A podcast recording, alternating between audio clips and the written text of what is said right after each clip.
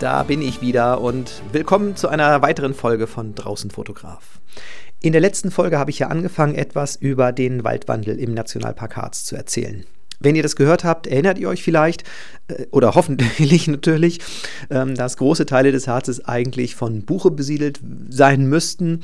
Das hat einen Grund, warum das nicht mehr der Fall ist. Die Menschen brauchten früher das Holz und diese reinen Fichtenforsten, die dann entstanden sind, die sind auch nicht von Natur aus dort, sondern die hat der Mensch nach und nach immer wieder angepflanzt.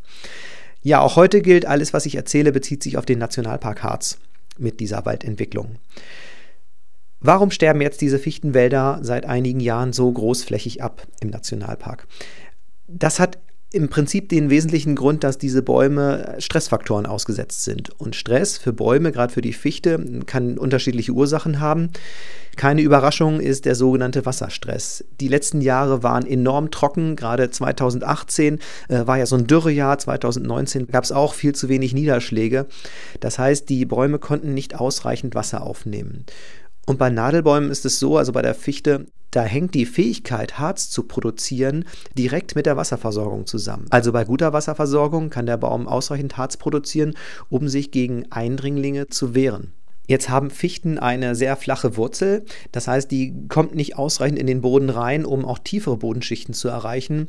Und wenn wir ein sehr trockenes Jahr haben mit wenig Niederschlägen und der Niederschlag also sich nicht mehr in der ersten Bodenschicht finden lässt, sondern das Wasser in tieferen Bodenschichten ist und immer weiter nach unten verschwindet praktisch, ähm, dann haben die Fichten ein Riesenproblem, dieses Wasser zu erreichen. Sie können es nicht. Also sie haben sogenannten Wasserstress. Diese flachen Wurzeln haben noch einen anderen Nachteil. Wenn die Bäume nämlich Stürmen ausgesetzt sind, dann bewegen sie sich und mit ihnen diese flache Wurzel, die wie so ein Teller unten am Stamm dran sitzt natürlich.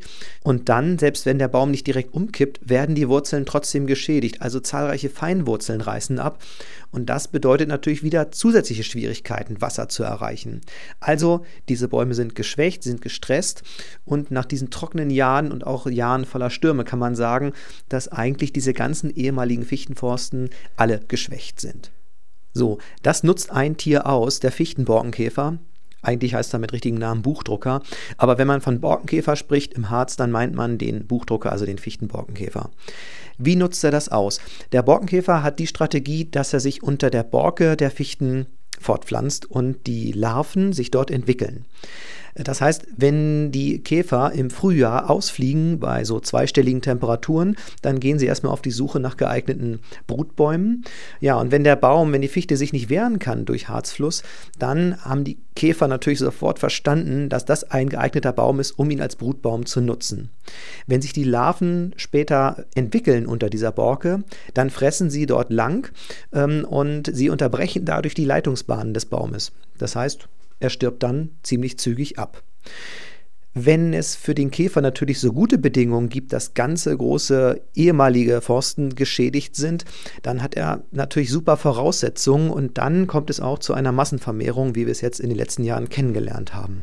Ja, und gemäß der Prämisse Natur Natur sein lassen, ist es also für den Nationalpark nicht schädlich. Im Gegenteil, es ist ein Teil eines natürlichen Prozesses. Das heißt, der Borkenkäfer verhilft einem neuen Wald auf die Sprünge und der Nationalpark unterstützt es natürlich durch äh, Anpflanzungen von Laubbäumen, hauptsächlich Buche. Darauf bin ich in der letzten Folge ja auch schon mal eingegangen. Dadurch entstehen jetzt natürlich ganz neue Waldbilder und ein super spannendes Waldbild natürlich. Also mit diesen absterbenden Fichten, die natürlich bei Stürmen vielleicht auch nochmal völlig umfallen oder abbrechen, langsam aber in sich zusammenfallen. Ähm, trotzdem aber natürlich auch noch genügend Bäume stehen bleiben, aber von unten dann Laubbäume nachwachsen.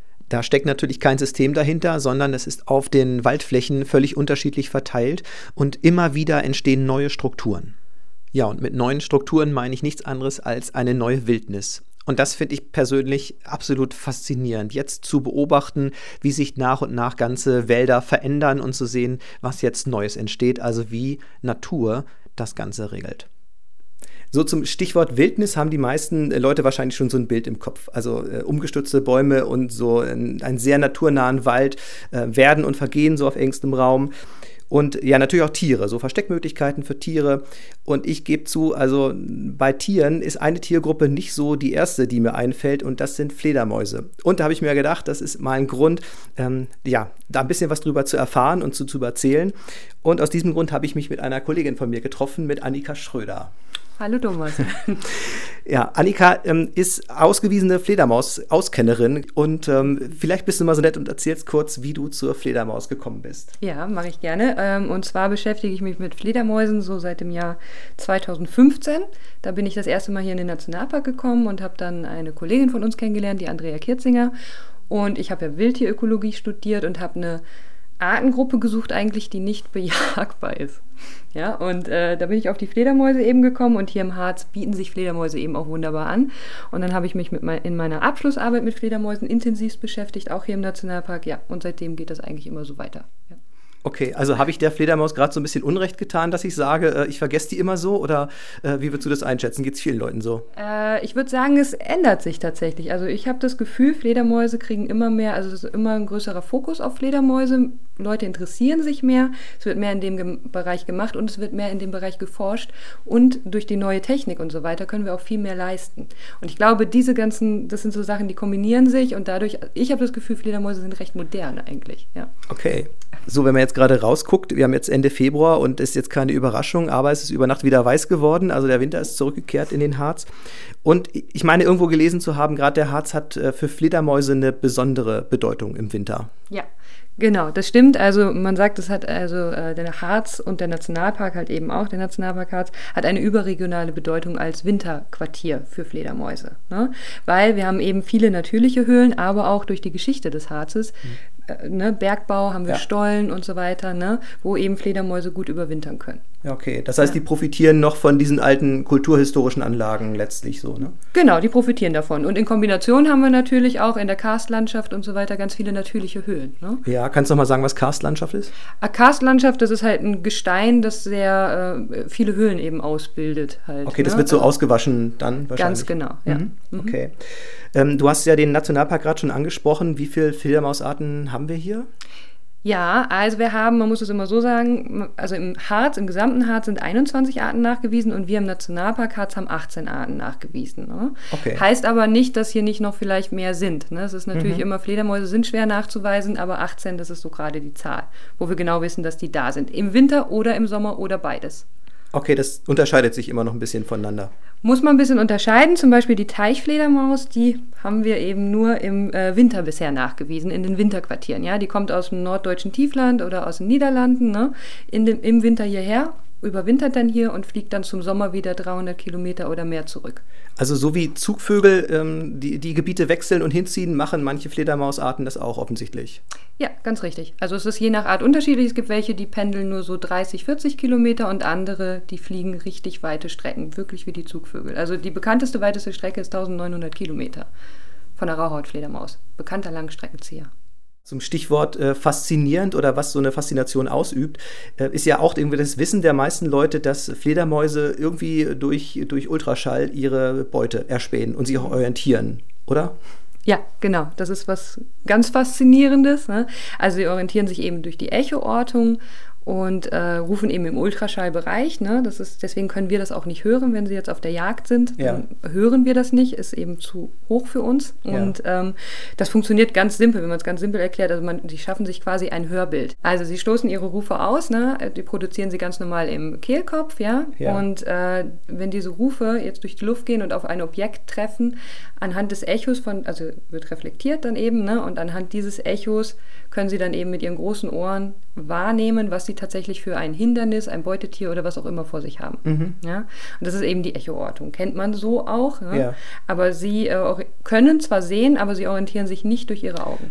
Gut, das heißt, es hat beides eine Bedeutung, ne? die Orientierung im Gelände, aber eben auch Beutetiere zu finden durch diese Echoortung. Genau, das ist äh, so jagen sie tatsächlich. Mhm. Ne? Und es gibt da ganz verschiedene Jagdstrategien, das ist auch ganz spannend. Also es gibt Tiere wie der Abendsegler beispielsweise, der jagt in sehr hohen Höhen, ja, also ja. über der Baumkrone jagt er, ja. Und es gibt wieder andere, wie die Zwergfledermaus, die äh, jagt zum Beispiel in Parkanlagen oder äh, nah am Waldrand und so weiter, mhm. ja. Also eher. Ne? Teilen die sich so ein Jagdgebiet praktisch dann auf? Ja, so kann man das sich vorstellen. Das ist so ein bisschen wie so diese Nischen, ne? dass Okay. sie so verschiedene Jagdstrategien haben und dann eben unterschiedliche Nischen besetzen. Ja. Ne? Das heißt, in einem, man muss sich das ja auch mal vor Augen führen, ne? was ich vorhin gesagt habe, 18 Arten sind im Nationalpark Harz nachgewiesen worden. Es gibt in Deutschland 25 Fledermausarten. Ne? Mhm. Okay, mhm. Also man sieht schon, hier ist ja auch wirklich eine hohe Artenanzahl vorhanden. Ja? Und Ja. die, ne, diese kleinen Lebensräume, die wir teilweise in diesem großen Waldgebiet haben, die werden dann eben durch diese ökologischen Nischen gut besetzt. Ne? Ja. Diese Jagdstrategie. Ja, halt, ja? gibt es irgendwie so eine Fledermausart, wo du sagst, das ist nochmal was Besonderes von der, von der Jagdstrategie? Ja, auf jeden Fall. Also was man immer gut äh, erwähnen kann, ist das Mausohr. Ja, das Mausohr, das jagt auch in der Luft und nutzt auch die Echoortung, aber äh, das Mausohr ist gerne, also brauchst du Buchenwälder, naturnahe Buchenwälder, ne? kommt bei uns auch vor, das Mausohr. Ja. Ist übrigens die größte heimische Fledermausart, die wir haben, ja? Also in Deutschland. Wie groß ist sie denn? Äh, ja, man muss das immer unterscheiden. Also Spannweite gehe ich von aus, sind so 40 Zentimeter. Also schon ganz Wow. schönes, ja, ganz Das schönes groß, Tierchen, ja. ja. Mhm. Also, mh. und ähm, genau, die jagt in Buchenwäldern und die jagt auch gerne am Waldboden tatsächlich. Ja, das heißt, sie nutzt dann gar nicht die Echoortung, sondern Mausohr hat große Ohren, ja, Mhm.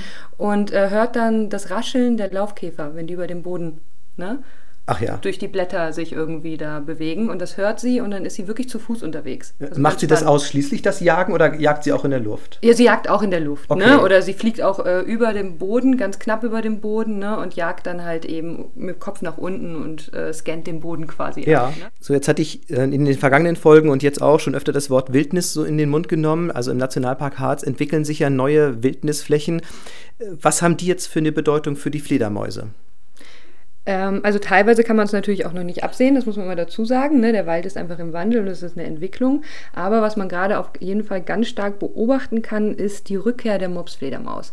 Ja, also die Mopsfledermaus ist äh, seit dem Jahr 2005 erst wieder nachgewiesen worden im Harz. Die galt vorher als ausgestorben. Ja? Okay. Und die Mopsfledermaus, muss man dazu wissen, ist eine Art, die, ähm, also nennt man Indikatorart, ja. Das heißt, wenn, wenn die Mopsfledermaus vorkommt, dann kann man immer einen Rückschluss darauf ziehen, eigentlich, wie sieht der Lebensraum aus, weil die hat ganz spezielle Vorstellungen, ja. Und das sind natürliche Waldlebensräume, strukturreich muss er sein, durchmischt muss er sein, ja. Und was die Mopsfledermaus besonders macht, ist, dass sie ist eine Spaltenbewohnerin, ja. Das heißt, ihre Quartiere mag sie gerne eng, ja, und sie klettert unheimlich gerne hinter abstehende Rinde. So, und jetzt haben wir natürlich diese ganzen Borkenkäferbäume, wo die Ja. Rinde eben absteht und das sind wunderbare Mopsfledermausquartiere. Ja? Also es das heißt nicht, dass sie ausschließlich da reingeht, aber das nutzt sie. Ja?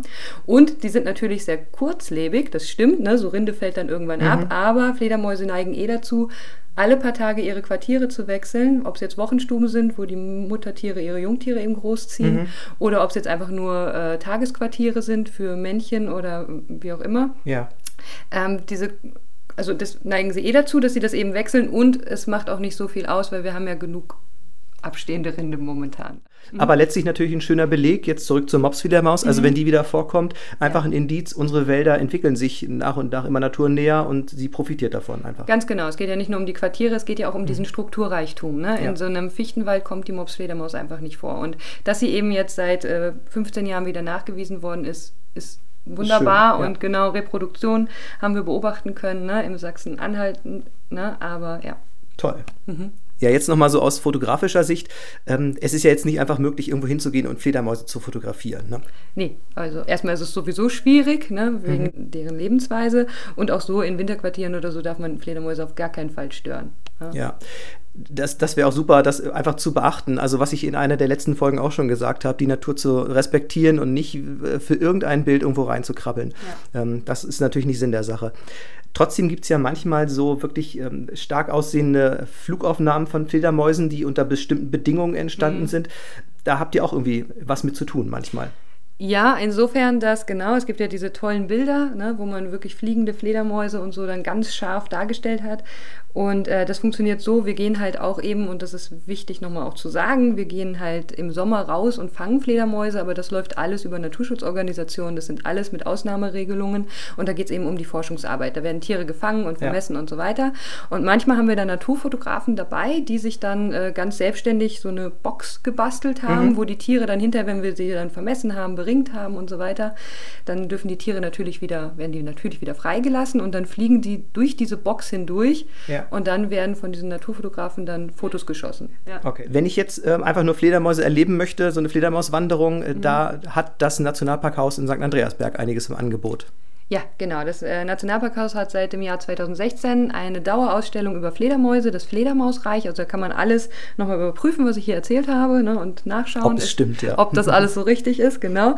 Und äh, wir bieten im Sommer aber auch ähm, ganz viele Exkursionen halt eben an. Ne? Also gerade okay. in den Sommerferien einmal pro Woche gehen wir mit äh, Interessierten raus und äh, erleben dann die Fledermäuse wirklich draußen. Ne? Ja, ihr habt irgendwie so einen Bettdetektor dann dabei? Genau, es ist ein Bettdetektor. Das heißt, es ist also ein Gerät, das nimmt die Rufe der Fledermäuse auf und übersetzt die quasi in einen für uns hörbaren Bereich. Ja. ja. Und äh, anhand dessen können wir dann tatsächlich die Rufe der Fledermäuse stark verlangsamt natürlich, aber hören. Und mhm. dadurch können wir auch so ein bisschen sagen, welche Fledermaus fliegt dann hier eigentlich gerade rum.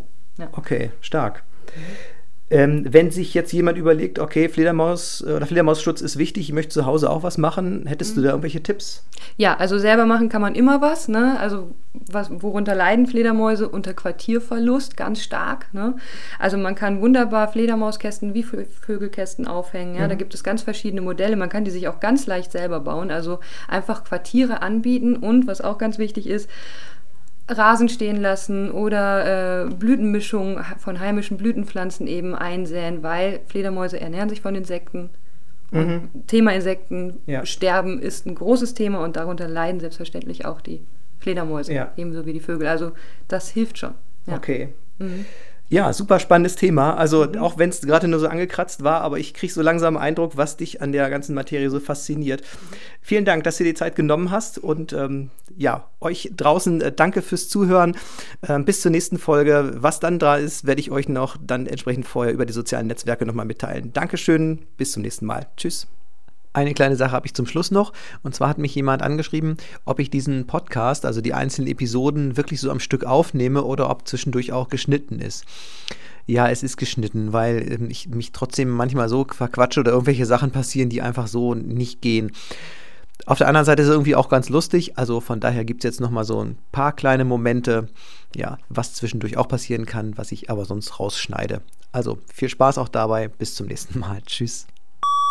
Also bei guter Faserversorgung, äh, bei guter Wasser, Wasser, Wasserversorgung, was ist denn das für ein Wort?